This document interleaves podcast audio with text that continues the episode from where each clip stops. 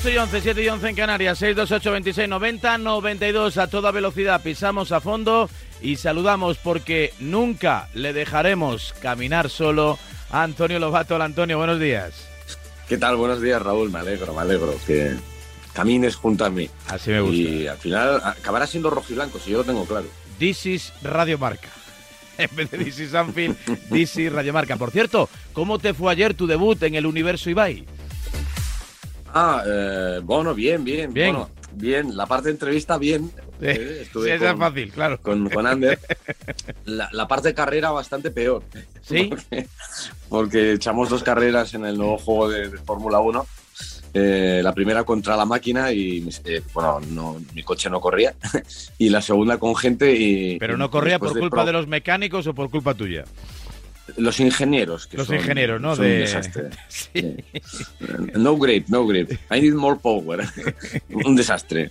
Eh, y luego con gente, y remonté muy bien desde la penúltima posición hasta creo que llegué a ser décimo, pero eso era una jauría. Ríete tú de Verstappen y de Hamilton. Me pegaron un viaje y me echaron de la pista. Y entonces, bueno, pues ya sin opciones eh, fui saludando al público.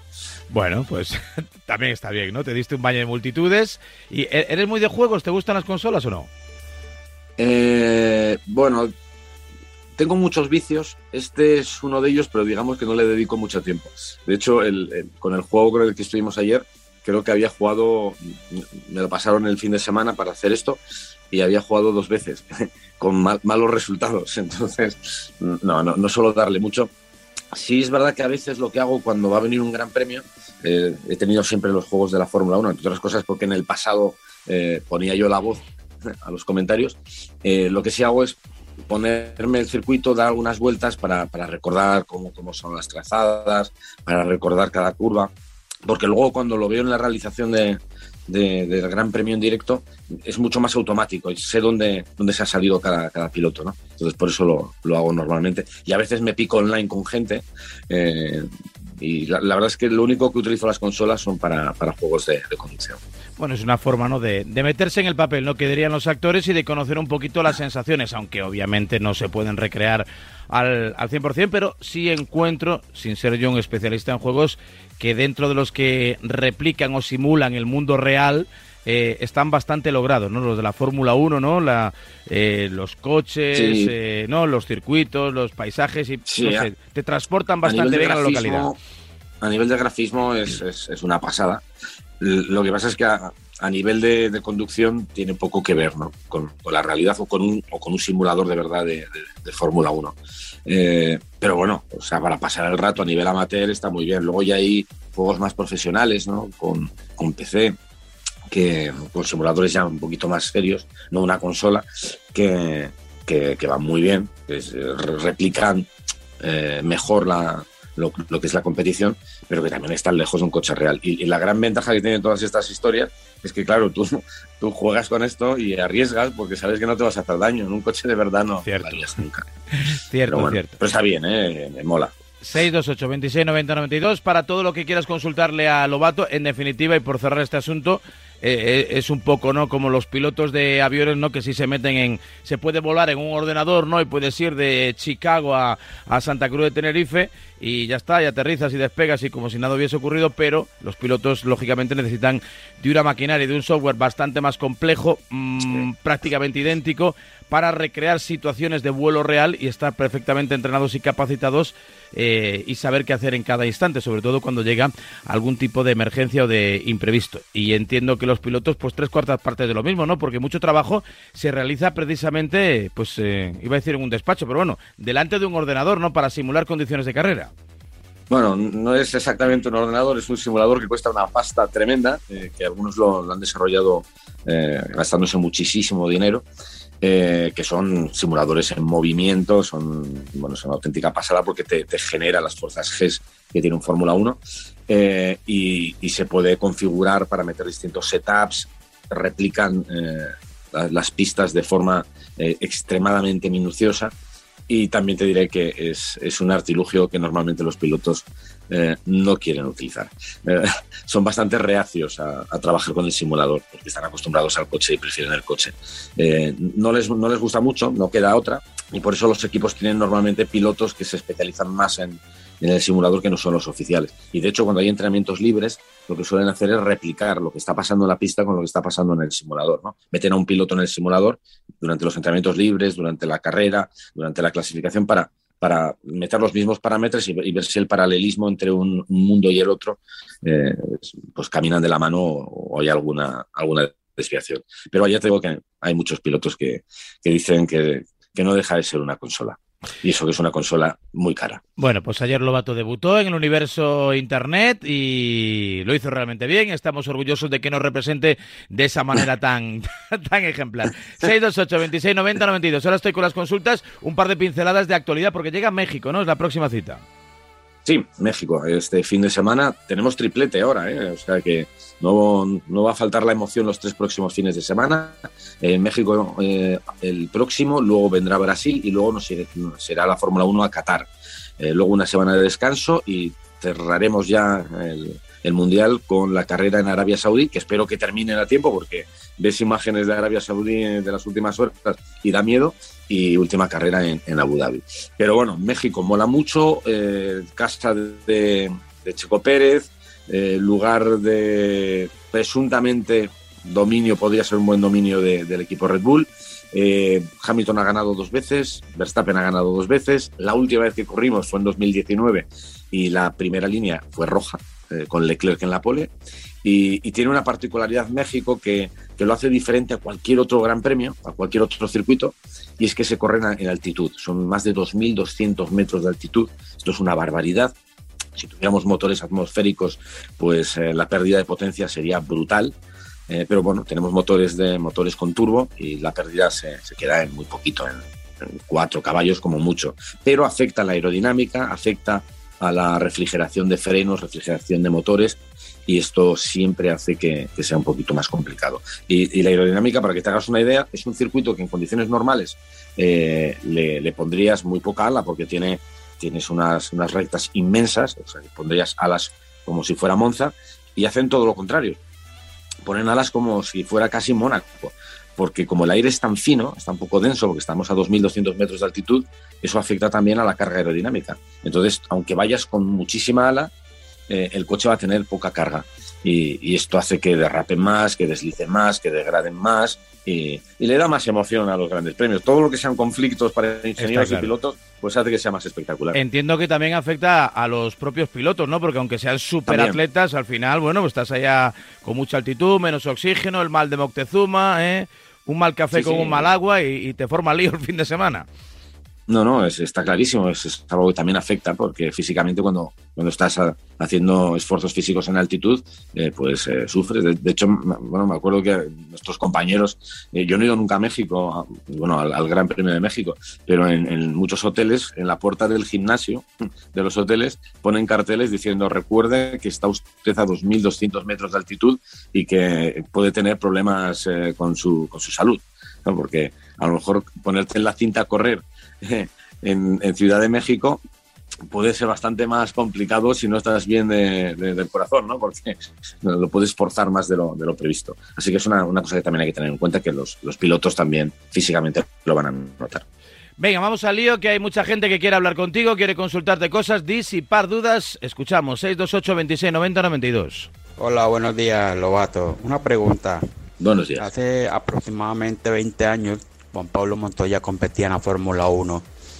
¿Cuáles fueron las razones por las cuales decidió de seguir compitiendo en la Fórmula 1 e irse a competir a la, IndyCar en los Estados Unidos? ¿Y qué clase de conductor era? Gracias. Pues mira, tuve la suerte de estar con Juan Pablo hace, hace muy poquito, hace como un mes, que lo tuvimos en, nuestro programa, Vamos sobre Ruedas. Y, y, una de las preguntas que le hice fue, fue esa, ¿no? ¿Por qué decidiste irte? Porque, porque Juan Pablo, a ver, eh, era un piloto que tenía un talento impresionante, o sea, talento impresionante. Tenía un defecto, y es que era un poco baguete. Hmm. Eh, no le gustaba entrenar, no le gustaba no le gustaba trabajar con el equipo mm, en, ruedas de prensa, en entrevistas, en actos de marketing, pero subirse al coche le volvía loco. Pero entrenar, mantener la forma física, eh, estar atlético, como ahora mismo todo el mundo en la Fórmula 1 está, pues era algo que le costaba mucho, ¿no? Eh, y ese nivel de exigencia que tenía la Fórmula 1, no dentro del coche, sino fuera del coche, pues le fue cansando. Entonces, eh, eh, recibió una oferta de, de, Estados Unidos. al principio no se lo creía porque le, daban muchísimo dinero y el, esfuerzo ahí, el requerimiento fuera del coche era muy, muy bajo. Y, y dijo, oye, pues no me lo digas dos veces que me voy. En Estados Unidos pensaban que no le iban a aceptar la oferta. Se la, Juan Pablo dijo que sí, eh, se fue para Estados Unidos, cambió de vida.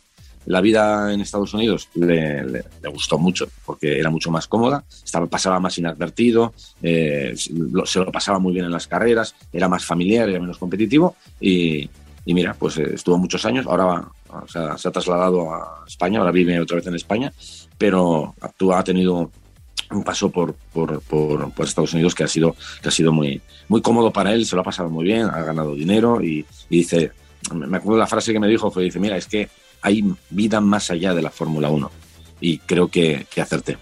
Eso seguro. Más mensajes. Buenos días, Antonio. Buenos días, Raúl. Buenos días. Eh, mi pregunta va relacionada con una tecnología que usan en, en la IndyCar que se, que se llama o se denomina Push to Pass es un botoncito que en cada carrera deben de asignarle un número de segundos que puede usar cada piloto y les da una potencia extra. Eh, ¿Cómo lo verías, Antonio, implementarlo en la Fórmula 1? Creo que daría más, más aliento al piloto a la hora de elegir estrategias. Bueno, eh, sí. A ver, esto en la Fórmula 1, si te digo la verdad, ya existió, porque cuando apareció el KERS, lo que se trataba era de tener una especie de botón push to pass. Eh, de hecho, eh, lo que se hacía, no sé si recordáis, cuando entró el KERS, los que tenían el KERS, era que tú podías apretar el botón y tenías una energía acumulada que podías utilizar eh, durante siete segundos. Era un push to pass, en realidad. Lo que pasa es que esto se ha, modificado tanto, tecnológicamente hablando, el, sistema KERS, que ahora ya no solamente es KERS, sino que es ERS, porque entra la parte de, de la MGUK y la parte del MGUH, que lo que hacen los los equipos con esa energía, más que centrarla en, un espacio muy corto, es que la ponderan a lo largo de toda la, toda la vuelta o en algunos momentos también la utilizan para eh, intentar adelantar al coche que tienen delante, cogiendo toda la cantidad de energía autorizada en, la normativa actual para atacar en una recta. O sea que de alguna forma el push to pass existe. No está igual que, eh, está igual que en la Indy, que parece como están, están numerados los, los números de intentos que tienes, o como en la Fórmula E, que también tienen algo parecido, pero, pero bueno, de alguna forma, tecnológicamente eh, está en la Fórmula 1. Lo que pasa es que, a ver, ya sabes que pasar en, en la Fórmula 1 es más complicado que en otras categorías. Esperemos que el año que viene eh, con, con, menos aire sucio y, la posibilidad de correr más cerca, esos, eh, esos eh, kilojulios que puedes utilizar para, para atacar al rival, esa especie de pustupas que tenemos en, Fórmula 1 pueda, pueda servir para que se consigan adelantamientos. Hola Radio Marca, una pregunta para Lobato. Llevo días preguntándome la marca BMW. Hmm. ¿Por qué se dice BMW si se escribe BMW doble? Gracias, un saludo. Después más rápido, ¿no? sí, yo creo que sí, porque es más rápido. Digo yo, no sé. Todos hemos analizado. De, hecho, yo creo que en Latinoamérica, en Latinoamérica sí dicen BMW o algo así, lo dicen más complicado. Eh, porque, bueno, pues eso ¿Algún alemán en la sala, por favor? ¿Algún alemán en la sala? ¿Cómo se dice BMW en alemán? Que a fin de cuentas no es una marca alemana, pues quizá tenga una nomenclatura diferente. Pero bueno, también acabamos... esto es como lo de... Eh, ¿Te acuerdas de Firestone, no? Que decíamos en España decíamos Firestone siempre. Correcto, correcto. O Bridgestone o Copertone, ¿no? Y, y, ¿por qué no lo decimos así? No decimos Firestone o Bridgestone o, o Copperton, ¿no? bueno, pues porque tendemos a pronunciarlo de otra forma y yo creo que por economía, como tú decías, economía del lenguaje. En el fondo todos somos un poco de Bilbao y lo decimos como nos dé la gana. Venga, un par de mensajes más que estamos ya fuera de tiempo. Muy buena Radio Marca. Nada, quería preguntar a Lobato eh, que cómo, cómo ve los planes de Alpine para, para el año que viene y si ves alguna opción de Fernando al menos de luchar por el podio. Venga, un saludo. De Alpine, ¿eh? Un saludo. Le decimos Alpine también. Alpine. Sí. Bueno, es que aquí en España siempre hemos dicho Alpine. Correcto. Ahora de repente nos enseñaron este año que es Alpine. Alpine, Pin y Albine Vine. Venga. que, mm, bueno, me, me, hace ilusión la pregunta de este espectador, de este oyente, porque dice los planes de Alpine. Y a ver, que yo supiera aquí, el único plan era el de Fernando Alonso, ¿no? Que está ahora en redes sociales y que es la pregunta más recurrente que hay ahora mismo en, en, la calle, ¿no? ¿Cuál es el plan de, Fernando? Pues mira, los planes de, de, Alpine son exactamente los mismos que tienen Mercedes, Red Bull, eh, Aston Martin, Alfa Romeo, Ferrari, o sea, los mismos, ganar el próximo año, eh, progresar, eh, intentar hacer un coche que pueda navegar en la normativa 2022 y que pueda encontrar algún agujero les dé una ventaja. Pero, pero es un plan que, que, bueno, más o menos sabes dónde vas a estar tú.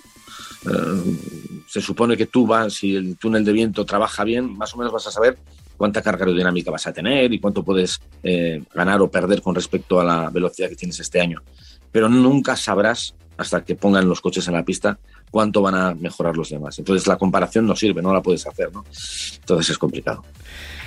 Pues eh, hasta aquí hay un montón. ¿Cuántos quedan, Chitu? ¿Los dejamos para la próxima semana? No, no me hagas así con el gesto de mogollón, eh, unos cuantos, pero estamos ya fuera de tiempo y en cualquier caso, bueno, pues la próxima semana recuperaremos muchos de ellos, pedimos disculpas, pero hoy se nos ha ido un poquito la mano con el reloj. Próximo fin de semana, a tope. ¿Cambia mucho el tema horarios? Por, claro, no entiendo, ¿no? Al ser en México tenemos ahí un poco de diferencia es parecido a lo de a, lo que vivimos en Estados Unidos un poquito antes creo que la me, me pillas horarios y soy un desastre para estas cosas eh, creo que la carrera el domingo es a las 9 bueno, yo, las yo, 9. yo, me acabo de enterar que el Madrid juega a las 7 menos cuarto ¿eh? Sí, pero bueno, eso sí. No, no te digo no, más, no eh, estaba haciendo planes para la tarde, recoger a la niña al cole, no sé qué, tal. Está aquí Felipe del Campo y yo digo, joder, pues como haga todo lo que tengo que hacer, llego, llego a la rueda de prensa. Pero vamos. Y, y acuérdate de llegar a tiempo para, para eso acompañarnos es, en eso Anfield. Es, eso es. Hemos tenido el gesto de adelantar el partido del Madrid para que usted disfrute tranquilamente del partido del Atlético de Madrid. Venga, vale, a ver si es verdad. disfrutar tranquilamente del partido del Atlético va a ser complicado jugando en Anfield con, bueno, se disfruta, animales estos de Liverpool, madre mía. Yo le Pero mando bueno. un saludo, no como su entrenador. Yo le saludo aquí a final de sección. Como ha quedado bien, estoy contento. le mando un saludo y le aprieto las manos. Vale, pero que sepas que normalmente eh, el Cholo nunca saluda. Eh, y yo Es verdad, voy a empezar verdad. a hacerlo del Cholo, me voy a ir sin saludar. Es verdad. Pues hasta luego. Por donde usted ha venido, hasta vuelva. luego. Adiós, gracias Antonio Un Lobato, abrazo. siempre es un placer. En el 628 26 90 92, un montón de consultas hasta aquí. La Fórmula 1 llega de inmediato, la tribu. En